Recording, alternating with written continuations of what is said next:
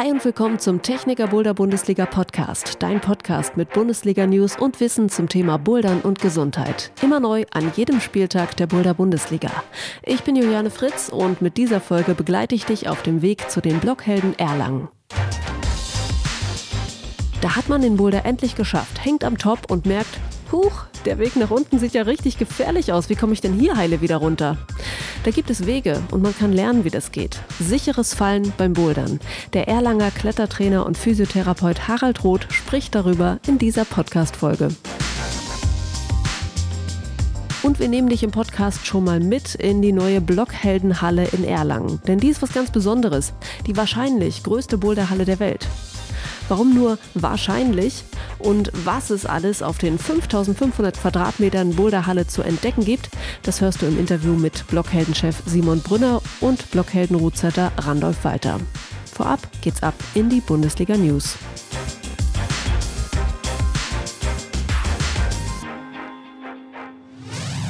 Wir sind mitten im Doppelspieltag in Erlangen. In einer Stadt kannst du in zwei Boulderhallen zugleich Punkte sammeln für die Techniker Boulder Bundesliga. Im Steinbock Erlangen und jetzt auch bei den Blockhelden Erlangen. Zuerst ein Rückblick auf den Spieltag Start im Steinbock. Jakob von der Techniker Boulder Bundesliga erzählt, wie der Kickoff und der Deutschland Cup dort waren. Wir hatten so ein schönes Feedback äh, von allen Teilnehmerinnen und Teilnehmern bekommen. Die Finalboulder sind hervorragend aufgegangen. Wir waren zu Gast in einer Halle, die uns nicht herzlicher hätte empfangen können.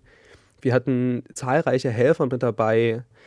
Ich glaube, wir konnten jetzt mit dem zweiten Deutschland Cup wirklich zeigen, die Bodo Bundesliga ist für alle da. Für die Einsteiger, die Freizeitsportler und auch die Vollprofis haben einfach eine Wettkampfheimat bei uns gefunden. Und neben dem Deutschland Cup war auch der Bundesliga-Kickoff ein voller Erfolg. Und dieses Gefühl, wenn man später am Abend immer noch an der Wand steht und sich gemeinsam anfeuert und gemeinsam füreinander da ist, das ist einfach überwältigend. Im Deutschland Cup waren eine Menge starker Athletinnen und Athleten zu sehen. Wir haben uns im Finale unter anderem gefreut über einige Nationalkaderathletinnen und Athleten. Afra Hönig, Anna Lechner, Sandra Hopfensitz und Chris Schweiger. Über den Bundesligasieger der letzten Saison, Frederik Schäfer. Und über einige Teilnehmerinnen und Teilnehmer aus der Ukraine, die durch den Krieg im Moment in Deutschland leben, viele auch in Erlangen. Einige von ihnen waren sehr erfolgreich im Deutschland Cup. Im Deutschland Cup haben wir Daria Nesterenko gesehen, die am Ende auf Platz 1 gebordert ist, saustark. Auf äh, Platz 4 ist Nastja Kobetz gelandet. Und bei der ersten Liga Herren im Deutschland Cup haben wir den Alex Titarenko gesehen, der auch ganz stark performt hatte, am Ende leider ein bisschen traurig war mit dem zweiten Platz. Es war wohl schon der zweite Platz in einer ganzen Reihe von zweiten Plätzen, aber auch der wird sicherlich nochmal auf dem ersten landen. Die drei waren einfach super sympathisch, äh, hatten Spaß dran. Wir haben uns ganz lange mit denen persönlich auch unterhalten, wie es ihnen so geht, wie die Situation ist. Also wirklich ganz großen Respekt vor der Leistung, die sie bringen, in dem Kontext auch, in dem sie sich gerade befinden. Und als Vertreter des deutschen Nationalteams konnten wir Christoph Schweiger begrüßen. Der hat schon in der Quali gezeigt, dass er einfach saustark ist. 15 Routen muss er machen. Rat mal, wie viele Flashs dabei waren. Alles geflasht, bestimmt. Richtig geraten. das konnte er dann im Finale nicht wiederholen und trotzdem äh, hat er sich am Ende den ersten Platz und die 1000 Euro Preisgeld abgeholt. Wir würden uns natürlich freuen, wenn wir alle diese Athletinnen und Athleten auch beim Spieltag bei den Blockhelden wiedersehen. Ja, und jetzt kommen wir zu den Blockhelden selbst. Was euch da beim Spieltag erwartet, das hört ihr natürlich in dieser Folge in meinem Interview mit Simon und Randolph von den Blockhelden.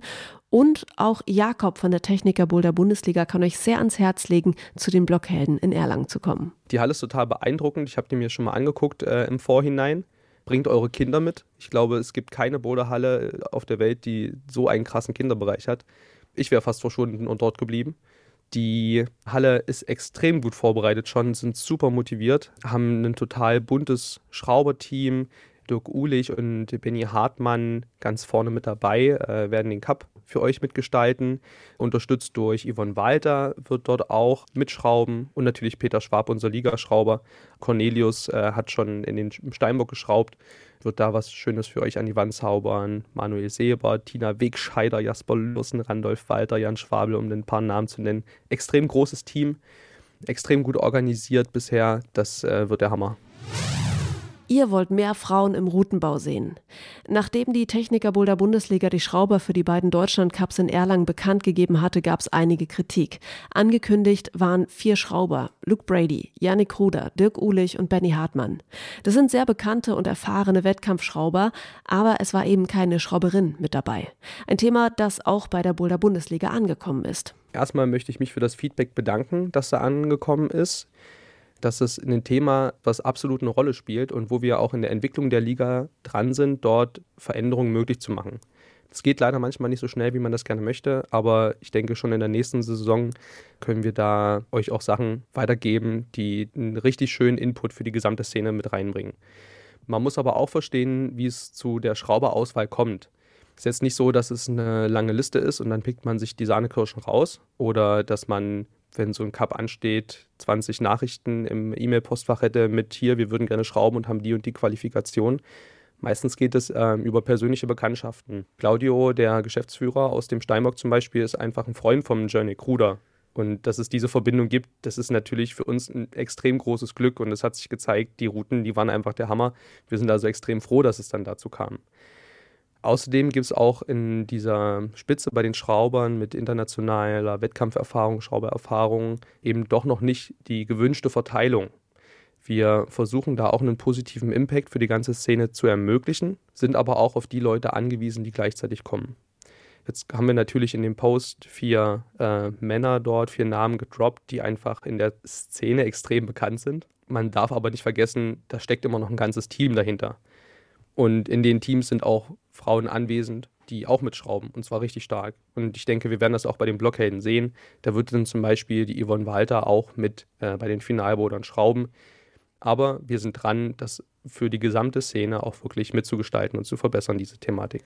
Jakob von der Techniker Boulder Bundesliga zu eurem Feedback zum Schrauberteam beim Deutschland Cup. Und das war's mit dem Boulder Bundesliga News und wir springen ins erste Thema, das sichere Abspringen.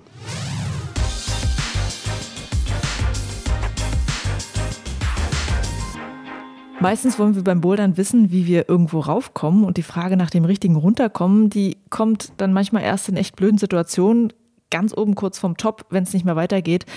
Also da kommt da die Frage auf, wie springt man eigentlich sicher ab beim Bouldern? Und diese Frage klären wir jetzt mit dem Erlanger Kletterphysiotherapeuten und Trainer Harald Roth. Hallo. Hallo, guten Tag. richtig abspringen. Ich würde mal behaupten, dass das wahrscheinlich nicht das Thema Nummer eins ist, mit dem Leute zu dir kommen oder mit dem Leute in einen Boulderkurs kommen. Aber ich glaube, es ist ein wichtiges. Findest du, dass das Abspringen genügend thematisiert wird? Nein, tatsächlich ist es ein Thema, das gemieden wird oder den Leuten auch gar nicht bewusst ist, dass es ein Thema ist, bis es soweit ist erst wenn die Leute ihre ersten Stürze machen, kommt es vielleicht mal in Erwägung so, hey, ich könnte vielleicht mal lernen zu fallen. Aber das ist bei manchen ein Prozess, der nie stattfindet und bei anderen vielleicht etwas schneller. Mhm. Und es das heißt ja auch oft, hey, da sind ganz dicke Matten auf dem Boden, die fangen den Sturz ab. Inwiefern kann man sich wirklich darauf verlassen und inwiefern ist es auch trügerisch mit der Matte, sich da immer so drauf zu verlassen? Also sich so ein bisschen in Sicherheit wiegen. Ich glaube, das ist nämlich das Thema. Die Leute, die sich noch nie damit beschäftigt haben, wie man stürzt und relativ zu meiner Überraschung kopflos einfach landen irgendwie weil sie die Matten sehen und dabei vergessen, dass es eigentlich darauf ankommt, wie kann ich diese Matten im Grunde genommen zu meinen Vorteilen nutzen, weil die Matten sind bloß ein unterstützendes Feature, damit ich ähm, das Stürzen besser vollziehen kann. Äh, und das vergessen die meisten Leute. Die landen halt einfach irgendwie und ja, das geht manchmal besser aus und manchmal mhm. nicht so gut. Ja, und was gibt es an typischen Verletzungen, die durch Fehler beim Abspringen dann zustande kommen? Es gibt da kurzfristige Verletzungen, aber ja, ich bin halt auch Kletterphysio, das heißt, es gibt auch langfristige Verletzungen, die ich jetzt auch immer mehr erlebe. Kurzfristig sind einfach so Sachen, du landest, und das ist wahrscheinlich eines der häufigsten Sachen, irgendwie Innenbänder, Außenbänder am Sprunggelenk. Das kommt leider immer noch sehr oft vor und das ist eine ziemlich nervige Angelegenheit, weil die einfach unfassbar langwierig ist. Also der Reha-Prozess dauert einfach Monate, bis du das nicht mehr spürst. Und da kommen Leute noch nach zwei Jahren her und sagen, ich spüre immer noch mein Sprunggelenk. Da war doch mal was, da bin ich blöd gestürzt. Und das ist eines der Hauptverletzungen. Und naja, äh, wenn es dann Richtung Schulter, Ellbogen oder Handgelenk geht, das sind dann meistens komplexere Verletzungen und auch eher ekligere Verletzungen. Die wünscht man sich gar nicht, aber das ist, wird halt tatsächlich, je mehr Boulderhallen es gibt und je mehr Leute bouldern gehen, äh, immer häufiger. Und ich habe da auch immer extremere Fälle bei mir auf der Liege tatsächlich liegen. Hast du ein Beispiel, was da passieren kann am Arm, an der Schulter, am Handgelenk? Klassischerweise Ellbogengelenk, dass du dir da irgendwie Bänder reißt oder tatsächlich, wenn du halt beim Stürzen irgendwie blöd gestützt bist, also dass du beim Vorwärtsstürzen dich mit den Händen abgestützt hast oder beim Rückwärtsstürzen auch mit den Händen hinter dir abgestützt hast. Ähm, da kannst du dir ganz leicht Risse und Brüche am Handgelenk, am Ellenbogen und in der Schulter bis hin zur Luxation, also sprich äh, Auskugeln letztes Jahr, das war also in der Bowlhalle, in der ich jetzt öfters bouldern gehe, da ist einer wirklich echt ungünstig gefallen der hat sich an einem Bein halt den Unterschenkel gebrochen und am anderen Knie Meniskus und Bänder gerissen. Und das alles in einem Sturz. Und du hast jetzt gerade auch äh, schon das Thema genannt mit dem Abstützen auf dem Handgelenk. Ähm, ich muss auch sagen, dass ich nie einen Kurs belegt habe, wo mir das Abspringen beigebracht wurde, sondern es ist eher immer so, Leute in der Halle, von denen ich auch glaube, dass sie davon eine Ahnung haben, sagen mir dann immer mal so, ähm, mache bitte das nicht. So wurde mir halt auch schon mal gesagt, äh, das war gerade richtig unschön, wie du dich auf dem Handgelenk abgestützt hast beim Abspringen. Bitte nicht machen, da kann ganz schnell was kaputt gehen. Und das ist, wie gesagt, alles so durch Hörensagen bisher bei mir gewesen. Hast du da noch andere Beispiele, wo du sagst, das ist eine ganz schlechte Idee, so abzuspringen? Also da haben deine Freunde und deine Kollegen dir definitiv schon mal eigentlich die wichtigsten und richtigen Tipps gegeben. Also in der Natur des Menschen, was auch völlig sinnvoll ist, ist der Reflex halt immer, wenn du stürzt, aus Schutzgründen, damit du halt mit dem Gesicht nicht auf dem Boden landest, dich immer abzustützen. Das ist auch im Alltag sinnvoll in der Umgebung der Boulderhalle eben nicht. Einerseits, weil, was wir oder was du schon vorhin erwähnt hast, es gibt ja diese schönen Matten, die sind halt weich. Und in dem Moment, wo du landest und mit den Händen voraus oder hinter dir rücklings auf den Händen landest, gibt der Boden ja irgendwo nach. Und das mögen deine Handgelenke und die weiteren Gelenke, Ellbogen, Schultergelenke eben nicht. Und ja, langfristig, das habe ich ja vorhin auch schon mal kurz erwähnt, ist das zweite eigentlich häufigste Thema, das ich sehe, aber das ist, kommt wahrscheinlich eher aus der Welt der Medizin und der Physiotherapie. Leute, die immer wieder auf den Füßen landen. Also wirklich von oben, unabhängig von der Höhe, einfach runterspringen und immer wieder repetitiv auf den Füßen landen und nicht abrollen. Die kriegen dann irgendwann schneller, manche später, Probleme an den Knien, Sprunggelenke und mittlerweile immer häufiger am Rücken. Also ich weiß nicht, ob einer der Hörer oder Hörer sich da vielleicht wiederfindet, so Schmerzen am unteren Rücken nach einem langen Bouldertag. Mhm. Ja, das sind so, würde ich sagen, mit dem Stützen die Hauptprobleme, die du beim, beim Stürzen einfach hast. Mhm.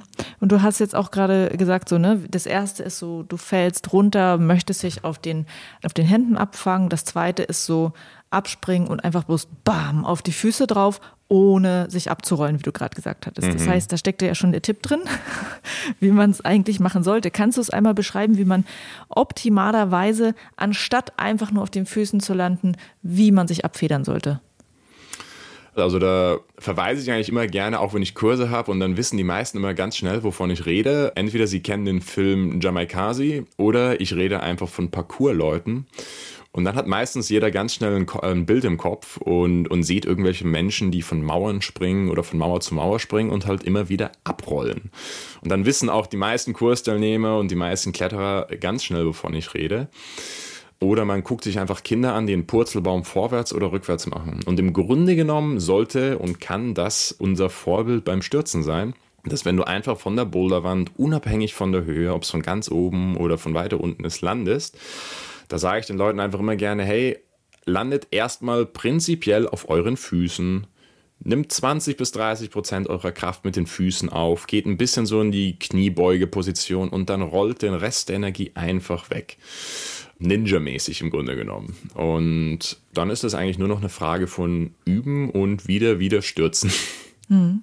Und was ich so schwierig finde daran, also ich versuche das auch immer zu integrieren, auch schon ins Warm-up, dass wenn ich leichte Routen quasi äh, hochklettere, dass ich dann einmal abspringe mit Abrollen, so dass das irgendwie hoffentlich mein Körper verinnerlicht sozusagen. Mhm. Und dann gibt es aber auch die Routen, wo du eben nicht zuerst auf den Füßen landest, theoretisch. Also wo du aus irgendeiner dynamischen Bewegung rauskommst und dann klappt dieses, was du vorher so schön geübt hast, eigentlich nicht wirklich gut.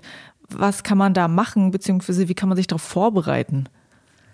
Da gibt es jetzt mehrere Methoden. Also erstmal so ist vielleicht wichtig, dass wir über die, die, Kernaspekte des Sturzes überhaupt reden. Das heißt, wenn Leute überhaupt stürzen wollen, dann ist es wichtig, dass sie einfach wissen, wollen wir den Nacken schützen, müssen wir unseren Kinn so Richtung Brustbein ziehen, damit einfach erstmal die Halswirbelsäule beim Stürzen generell, egal aus welchem Winkel und egal aus welcher Position man stürzt, immer gesichert ist.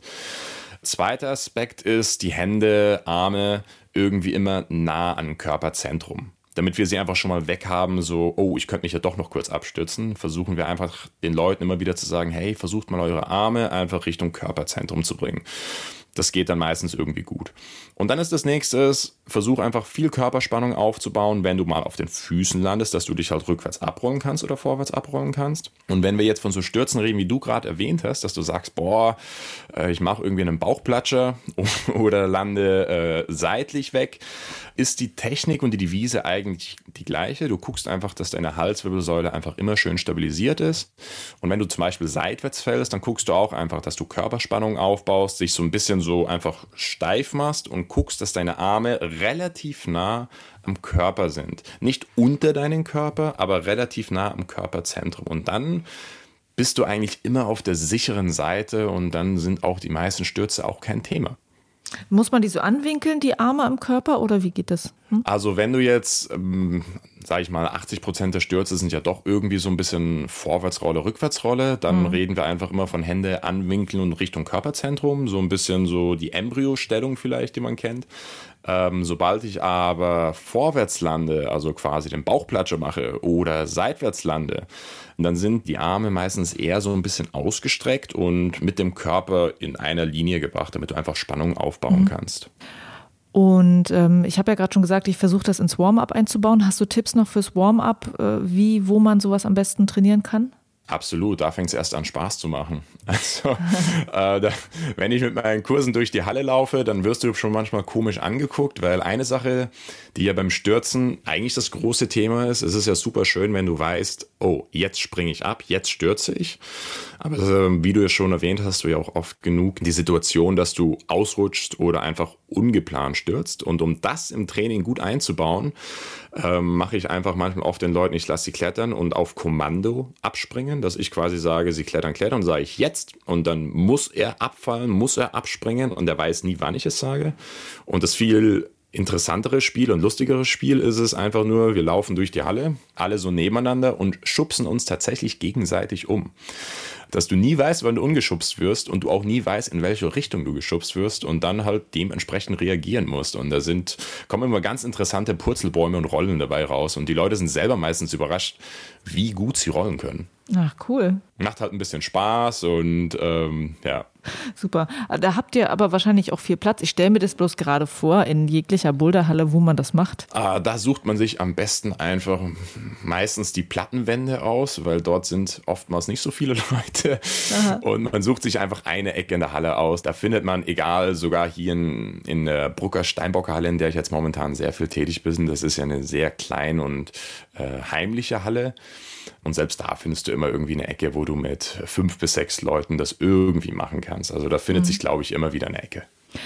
Und äh, dann würde ich gerne noch wissen, können wir eigentlich irgendwas machen, um unsere Fußgelenke, Handgelenke, Knie zu stärken, um äh, möglichst, also du hast ja auch gerade gesagt, ne, das ist immer so auf die Dauer, wenn man oft abspringt, blöd für die Gelenke. K können wir was machen, damit die stärker werden? Das ist eigentlich relativ simpel und auch notwendig, würde ich sagen. Richtung Kniebeugen gehen. Für viele Leute ist ja die Boulderhalle der Einstieg ins äh, sportliche Leben. Und die sind vorher nie wirklich gesprungen. Und von daher äh, würde ich tatsächlich einfach vor dem Training einfach mal versuchen beim Aufwärmen ein paar Kniebeugen einzubauen, einfach nur um die Sprunggelenke, Kniegelenke und Oberschenkel ein bisschen zu stärken und aber auch diese Bewegungsmotorik von wie komme ich von oben nach unten und von unten nach oben einfach mal ein bisschen dem Körper beizubringen. Und wenn du es dann ganz spezifisch machen willst, kannst du halt auch einfach nochmal Boxjumps machen. Also das heißt, ähm, du hast irgendwie eine Kiste oder irgendwie einen Stuhl vor dir oder irgendeine Stufe und versuchst einfach mal aus der Kniebeuge auf diese Stufe zu springen und wieder runter zu springen. Einfach nur mal, um die Thematik des Springens deinem Körper beizubringen. Und das hilft oftmals schon ganz, ganz viel weiter, um, um dann einfach auch aus höheren Höhen runterzuspringen. Und dann habe ich ab und an mal auch die Frage von älteren Boulderinnen und Boulderern, die gerne wissen möchten, kann man eigentlich im Alter überhaupt noch beim Bouldern abspringen oder sollte man das Abspringen vermeiden? Sollte man das Bouldern dann irgendwann vermeiden wegen des Springs? Also welche Erfahrungen hast du mit älteren Menschen im Bouldersport? Da fällt mir immer eine, eine, kleine Anekdote ein. Ich bin ja sehr viel im Steinbock tätig und da war ich letztes Jahr mit einer Freundin im, im Steinbock Nürnberg. Und da bin ich reingekommen und habe da gleich von Anfang an ist mir da so ein Kletterer aufgefallen. Aber nicht wegen seines Alters, sondern einfach nur, weil der einfach unfassbar beeindruckend aussah wegen seiner Physis. Und dann habe ich den einfach klettern gesehen und dachte mir so, boah, krass, der ist echt fit unterwegs. Und erst durch so einen Nebendialog habe ich mitbekommen, dass dieser Herr 74 Jahre, 74 mhm. Jahre alt ist und einfach wie so ein junger Hüpfer immer noch gebouldert ist und auch gestürzt ist. Weil ich dachte mir halt, als ich den gesehen habe, okay, der wird bestimmt nicht stürzen. Aber der ist einfach hochgeklettert und ist auch den ganzen Tag über gefallen. Aber was bei dem halt super eindrücklich zu sehen war, er ist unfassbar gut abgerollt. Und das sage ich jetzt nicht einfach so, weil wir jetzt hier so in diesem Podcast sind, sondern das Thema ist tatsächlich, immer wieder die Leute versuchen, altersunabhängig auf den Füßen zu landen. Und je älter du wirst, umso wichtiger ist es, dass du eigentlich, nein, die ganze Energie, die in einem Sturz stattfindet, in eine Rolle abnimmst. Ähm, natürlich muss man da ein bisschen individuell gucken, wie ist deine, deine medizinische Vorgeschichte oder hattest du schon Bandscheibenvorfälle vorher oder fängst halt mit 40 erst das Bouldern an. Das ist natürlich ein bisschen was anderes, aber grundsätzlich altersunabhängig ist eigentlich eine gute Sturztechnik der Weg zu gehen und ähm, dann kannst du auch noch bis ins hohen Alter stürzen und bouldern tatsächlich. Super. Äh, ich freue mich sehr, dass du da einen Einblick gegeben hast, auch in deine tolle Arbeit beim Trainieren fürs Abspringen. Das klingt sehr cool. Und ja, danke, dass du mit dabei warst hier im Podcast. Vielen Dank für die Einladung.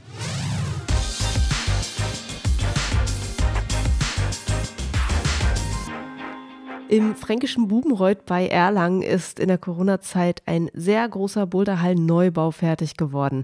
Die Blockhelden haben da eine neue Halle und es ist wahrscheinlich die größte Boulderhalle der Welt. Zumindest haben sie wohl keine andere gefunden, die noch größer ist. Und in dieser Halle findet jetzt auch der neue Bundesliga-Spieltag statt. Also reden wir natürlich über diese sehr große Halle und wir reden mit zwei Menschen, die da arbeiten, und zwar mit Hallenchef Simon Brünner und mit Blockhelden-Ruzetter Randolph Walter. Hallo. Hallo. Hallo. Ja, schön, dass ihr Zeit habt beide zusammen und ich würde erstmal mit einem Zahlencheck anfangen, weil ich habe so ein bisschen gegoogelt, das haben auch viele schon berichtet über diese Halle. Ähm, 5500 Quadratmeter hat die Halle und davon 2500 Quadratmeter Boulderfläche. Ist das so richtig oder äh, wie ist das? Also die 5500 Quadratmeter als Nutzfläche sind richtig. Es sind äh, 3500 Quadratmeter Boulderfläche. Nie korrekt, was da so rumfliegt im Internet. Genau. okay, dann haben wir das jetzt erstmal raus. Und die erste Frage, die wahrscheinlich auch viele euch schon gefragt haben oder schon gedacht haben, warum so eine Riesenhalle? Warum wolltet ihr die wahrscheinlich größte Boulderhalle der Welt haben? Tatsächlich war das überhaupt keine Intention, sondern das war sozusagen das, das Abfallprodukt unserer, unserer jahrelanger Arbeit ähm, und kam erst raus, als die Presse uns gefragt hat, wie sie diese Halle einordnen können. Ähm, und dann haben wir sozusagen händeringend gesucht, wie man das vergleichen kann. Und dabei fiel eben auf, dass es tatsächlich keine größere gibt. Und dann wurde das von der Presse eben sehr gerne angenommen, weil es eine leicht verständliche Aussage ist, gerade für jemanden, der vielleicht nicht aus dem Klettern kommt. Bis dahin wussten wir das selber nicht, wie groß das war, war auch nie Intention, sondern wir haben einfach geschaut, äh, was braucht unsere Kletter-Community hier, die wir ja schon seit zehn Jahren noch aufgebaut haben und wie groß ist die und was trauen wir uns zu. Und dann ist die Größe einfach so aus der Community heraus entstanden. Was heißt denn aus der Community heraus entstanden? Also wie, wie, kann ich mir diesen Prozess vorstellen? Haben da ganz viele mitgeredet? Ich möchte, möchte gern das, ich hätte gern noch einen Quadratmeter hier oder wie? Äh, ja, das auch. Ähm, ich meine, die Grundfrage ist ja natürlich auch eine finanzielle sozusagen, was kann man stemmen und das nämlich aus der Community sozusagen, wie viele Mitglieder haben wir, wie viele ähm, Eintritte haben wir, was für ein Wachstum hatten wir davor, sozusagen, was kann man sich vorstellen zu machen. Da muss man nicht auch mit der Bank zum Beispiel reden, ob die das bereit ist mitzugehen.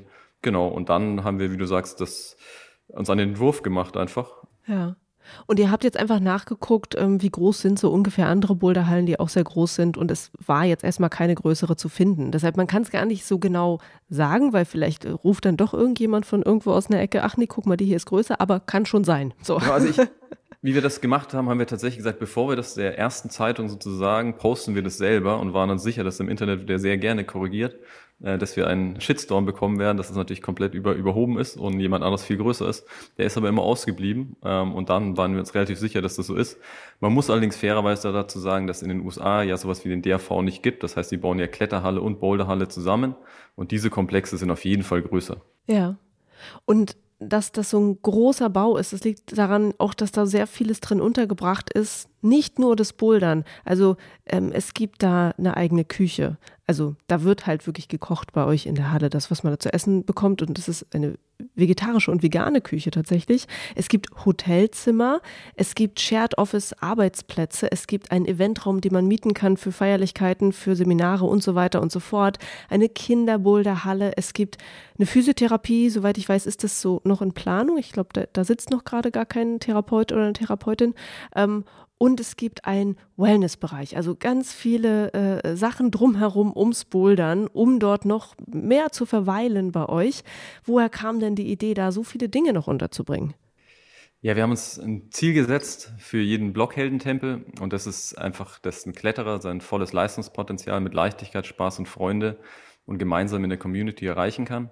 Und da haben wir dann sozusagen die Tools erschaffen, die derjenige braucht und glauben auch daran, dass ein Top-Athlet im Endeffekt das Gleiche braucht wie jemand, der nur vielleicht einmal die Woche bouldern geht, der kann genauso seine Leistung mit den gleichen Tools eigentlich erreichen, der hat nur kleinere Gewichte in der Hand und vielleicht größere Griffe. Aber im Endeffekt braucht er genauso gesundes Essen, der braucht Kraft, deswegen haben wir einen voll ausgestatteten Kraftraum. Er muss sich regenerieren, eben auf, durch den Regenerationsbereich mit Kältebecken und Sauna. Und natürlich von jeder, der hart trainiert, verletzt sich auf jeden Fall. Und es ist ja auch ein sehr motivierender Sport, deswegen passiert, glaube ich, gar nicht Brüche, sondern eher Übertrainings, die wir sehr viel sehen in den Hallen. Ähm, und deswegen ist Physio natürlich absolut hilfreich. Und deswegen gesagt, wir wollen das eben auch in der Halle haben. So haben wir zum Beispiel auch angefangen, Kletterschuhe in Erlangen zu verkaufen, was nie geplant war, weil wir gemerkt haben, dass unsere Community oft die falschen Kletterschuhe hat oder zu kleine, wo sie Anfänger sind und dann den Spaß am Bouldern verliert und eben ihr Leistungspotenzial gar nicht ausleben können. Und dann haben wir gesagt, okay, dann verkaufen wir sie lieber selber. Genau. Und so haben wir sozusagen 360 Grad Approach gemacht, natürlich auch bei den kleinsten Kindern angefangen von null Jahren dass die mit null Jahren bei uns schon im Bällebad anfangen können, rauszukrabbeln. Ähm, und dann bis 14 Jahre aber auch eine vollwertige Boulderhalle für Kinder, die im Parcours-Style eingeschraubt ist, haben. Okay, also es ist wahnsinnig viel untergebracht dort in dieser Halle. Und ähm, dann noch eine Frage, wenn ich so unterwegs bin im Frankenjura oder halt generell auch äh, ja, in Bayern, ich merke immer, dass es ein anderes Kletterpublikum und ein anderes Boulderhallenpublikum ist als das, was ich hier in Berlin kenne. Ich hätte halt gedacht, sowas, was ihr da hingebaut habt, das würde als erstes jemand in Berlin oder Hamburg bauen und jetzt vielleicht nicht in Franken, weil ich immer merke, die Leute in Franken sagen, ähm, der Fels ist sozusagen Number One bei uns und in die Boulderhalle gehen wir nur, wenn schlecht Wetter ist oder wenn gerade mal Zeitdruck ist und wir nicht schaffen, rauszugehen. Und da verbringt man dann irgendwie kurz Zeit und das war's dann. Und dass ihr da jetzt so einen Ort geschaffen habt, wo man richtig viel Zeit verbringt, passt das überhaupt zu dem Publikum da? Oder gibt es inzwischen noch ein ganz anderes neues Publikum in Franken? Ich meine, den einzigsten Unterschied zum Norden, den ich kenne, ist, dass wir viel stärker sind. ich meine, man muss fairerweise sagen, das gleicht sich deutlich an. Als ich vor 20 Jahren mal in Hamburg gelebt habe, da war das tatsächlich desaströs der Unterschied. Und man war ein absoluter Held, wenn man dort klettern oder bouldern gegangen ist. Und es war für viele unfassbar, wie stark man sein konnte. Ähm, das hat sich nicht massiv angegleicht und die junge Generation in den nicht felslastigen Regionen ist ja ultra stark geworden, gerade was das Indoor-Bouldern angeht. Deswegen nehme ich das gleich zurück. Ähm, aber wir haben ja einfach eine sehr alte und große Community, die natürlich vom Felsen her kommt. In, in, in großen Städten ist es sozusagen eine Trendentwicklung. Bei uns ist eine ganz lange historische Entwicklung. Und natürlich haben wir aber genauso auch Klientel, die nicht an den Fels gehen, so wie in den Großstädten auch, die das auch als Sport, als Indoor-Sport wahrnehmen und dann vielleicht zwei, drei Jahre später mal an den Fels gehen oder auch nie an den Fels gehen. Ähm, das heißt, es ist relativ ähnlich. Der Unterschied ist, dass wir nach wie vor eine Felskomponente in den Hallen haben, dass man noch am Fels auch stark sein kann, wenn man in der Indoor-Halle trainiert. Und historisch gesehen hat der Kurt Albert im Endeffekt für einen Steinwurf von hier das moderne Sportklettern mit dem Rotpunkt Sportklettern erfunden. Und da sehen wir uns auch ein bisschen so in der Tradition aus dem Franken-Jura immer wieder Innovationen zu bringen. Und jetzt versuchen wir eben möglichst innovativ in dem Indoor-Sport zu sein ähm, und das nach vorne zu entwickeln. Mhm. Und was bedeutet diese Felsnähe, die, versucht, die ihr versucht in die Halle zu bringen? Wie macht ihr das? Es gibt Boulderhallen, da kann man sehr stark sein, würde aber im Franken-Jura wirklich sehr schwer vom Boden hochkommen. Und wir schrauben nach wie vor so, dass wenn man hier den Winter verbracht in der Halle, dass man im Frankenjura auch nach wie vor stark klettern kann oder bouldern kann. Das heißt, man braucht eben auch Fingerkraft. Ähm, das heißt, wir schrauben auch kleine Leisten und einfach Fingerkraftboulder und auch Fingerlöcher. Aber das ist unser Anspruch immer gewesen, dass man die New School des Competition Bouldern auch in der Halle hat natürlich. Das ist auch völlig legitim, was auch wahnsinnig viel Spaß macht. Aber dennoch sozusagen nicht vergisst, dass wir aus dem Felsklettern kommen Randy, vielleicht kannst du an der Stelle direkt äh, auch anfügen, was es für dich für den Routenbau bedeutet, für dieses Publikum zu schrauben. Ähm, ja, für den Routenbau bedeutet es, dass man etwas breiter schraubt. Also wir haben in den Großstädten ein etwas anderes Publikum. Das ist ein Publikum, mit dem haben wir hier nicht gestartet, sondern wir hatten am Anfang so die Kunden, die vom Fels kamen. Mit den Jahren ist aber auch eine Community herangewachsen, die vermutlich der in den größeren Städten sehr ähnlich ist die das Klettern als reinen Zeitvertreib sehen und nicht so wie die, die Oldschool-Outdoor-Kletterer so, also auch so einen Leistungsgedanken dabei haben. Und was wir im Routenbau natürlich umsetzen müssen, ist, dass wir für alle was anbieten, womit sie glücklich sind, wo sie Spaß haben. Vielleicht schon mal vorgegriffen, was würde das denn für einen Bundesligaspieltag bedeuten? Bekommen Sie da den typischen Mix, wie es bei euch in der Halle ist? Also diesen Mix, der sich ans Outdoor-Publikum richtet, wie auch an das Hallenpublikum? Oder sagt ihr, okay, bei diesem Wettkampfformat machen wir das nochmal ganz anders? Bei einem Wettkampf geht es ja immer darum, abzufragen, wer ist denn der vielseitigste Kletterer. Dementsprechend wird natürlich äh, in allen Ligen abgefragt werden, wie viel Power hast du, wie viel Bewegungsgefühl hast du, wie beweglich bist du, das werden ähm, jetzt nicht ausschließlich äh, Leistenkracher, sondern da wird schon alles dabei sein. Mhm. Nochmal ganz kurz zur Halle, bevor wir weiter mit dir reden, Randy. Ich kenne die alte Blockhelden-Halle in Erlangen, die es ja nun nicht mehr gibt äh, seit diesem Neubau. Und die war schon bedeutend kleiner gewesen. Das heißt ja auch, ihr habt den direkten Vergleich von einer recht kleinen Halle zu einer wirklich sehr, sehr großen Halle, die es da jetzt gibt. Wie unterschiedlich ist der Betrieb von so einer kleinen Halle zu einer großen Halle? Was bedeutet es fürs Personal? Was bedeutet es für, ähm, es gibt mehr Wände zu beschrauben, es gibt mehr sauber zu machen? Also an welchen Stellen ist das auch schwierig? Die Challenges sind, sind klar, es ist riesig sozusagen im Vergleich zu Erlangen, wenn du das kennst. Ähm, da ist das gesamte Team ungefähr gleich dem Küchenteam hier, also auch was Festangestellte und Aushilfen angeht. Ähm, da sieht man die Dimension natürlich, das ist kann man gar keiner Weise vergleichen. Wir haben momentan sechs Festangestellte im Betriebsbüro, die nur eben Kurse managen ähm, und das langsam aufbauen. Und selbst das wird nicht ausreichen. Und wir sind, wie gesagt, nach wie vor im Aufbau, wie du vorhin gesagt hast, die Physioräume existieren schon, sind voll ausgestattet, aber sind bis jetzt noch nicht in Betrieb genommen, weil wir jetzt peu à peu den Betrieb eben aufbauen. Ja. Gibt es da etwas, was euch überrascht hat, was die Leute mögen oder auch nicht mögen? Ähm, eigentlich nicht. Also was mich immer wieder sehr positiv überrascht, dass die Blockhelden einfach ein Ort sind, wo alle zusammenkommen, das gleiche Thema haben und es gibt diese Grenzen nicht. Ähm, das sind ja ganz wilde Grenzen, dass eben ein Professor, der nur gesiezt wird, dann mit einem 14-jährigen Schüler im Fluchen von einem Boulder steht. Und das sind, glaube ich, schöne Momente und das ist auch wichtig ist, in die Gesellschaft reinzubekommen, dass man äh, dass wir alle zusammen sozusagen diese Lebensreise äh, machen und nicht unbedingt immer separiert sein müssen. Mhm. Okay, äh, Simon, danke dir für die Einblicke äh, von deiner Seite in die Halle. Und jetzt äh, würde ich mit Randy gerne mal weiter reden über das Root-Setting und natürlich auch gerne von dir wissen, was waren dann deine Gedanken als Rootsetter, als du zum ersten Mal von diesen Plänen für diese wirklich große Halle gehört hast? Und wie ist dieser Ort für dich heute? Wie siehst du den heute? Also das erste Mal in Kontakt gekommen mit, mit der Idee dieser Halle bin ich vor vielen Jahren, als der Simon einfach mal sagte, er hätte gerne von allen Mitarbeitern irgendwie mal so Ideen, wenn sie eine Halle bauen könnten, so wie sie das wollen. Was wäre da alles drin und was wäre ihnen wichtig? Und dann ein paar Monate später hat er eine, ähm, eine gigantische Mindmap präsentiert, wo alle Ideen zusammengetragen wurden. Vom Teki über den Trainer, Routenbauer, wo jeder so seine Ideen und seine Wünsche eingebracht hat. Und dann wurde klar, dass wir echt versuchen, so viel wie möglich von dem auch umzusetzen. Ja, und irgendwann, da habe ich dann zum ersten Mal so die, die Pläne gesehen davon, was da geplant ist. Und ich war absolut begeistert. Natürlich ist man immer ein bisschen skeptisch. Äh, das ist ganz schön groß und wie viel davon kann man umsetzen? Dementsprechend freue ich mich jetzt umso mehr, dass wirklich so gut wie alles umgesetzt wurde und am Ende doch diese schöne große Halle hier steht. Mhm.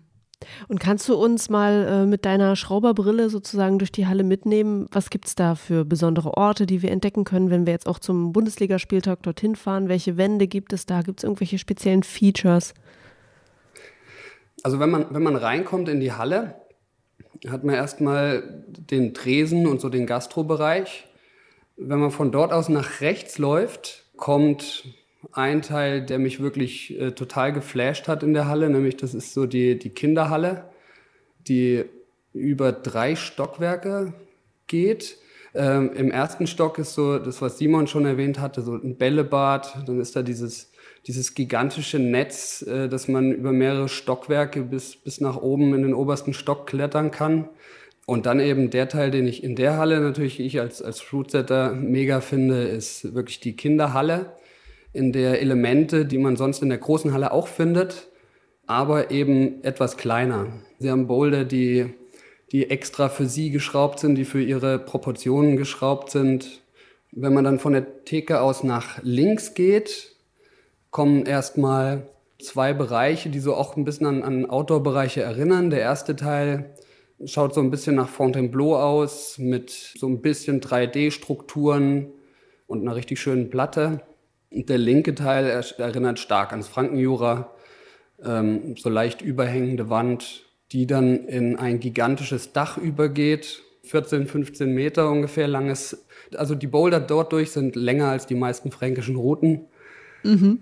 Was man nicht vergessen darf, das ist eigentlich so mein Lieblingsbereich. Auf der rechten Seite ist dann auch der, der Kraft- und Trainingsbereich mit einem wirklich beeindruckenden Campusboard. Und direkt dahinter kommen die Platten, die ich persönlich total gerne mag, weil ich ein großer Plattenfan bin und schraube ich auch eigentlich am liebsten. Dann haben wir das nächste Stockwerk. Da sind die Wände hauptsächlich äh, klassisch 90 Grad, was einfach für eine, für eine moderne Boulderhalle ganz wichtig ist. Da sieht man auch so ein bisschen die Entwicklung bei uns. Früher war es doch sehr am Outdoor-Klettern orientiert. Wir hatten ganz viele Überhänge. Und ganz oben kommt dann mein zweitliebster Bereich, da haben wir ähm, auch wieder wirklich steile Überhänge. Einen der geilsten Boulder-Trainingsbereiche, den ich bisher gesehen habe. Wir haben zwei Moonboards. Und ähm, über all dem schwebt dann dieses, dieses DNS, also dieses DeepNet Solo, wo du in 13, 14 Metern Höhe kletterst, hast vier Meter unter dir so ein Netz, in das du dann reinfällst, aber du kannst bis zum Boden durchgucken. Also das ist dann der, der absolute Adrenalinkick. Das kann man sich auch bei YouTube gut angucken, da, äh, wie das aussieht, wenn man da äh, klettert und quasi ins Nichts, aber natürlich ins Netz reinfällt. Also es macht mega, mega Spaß. Ja, ähm, irre.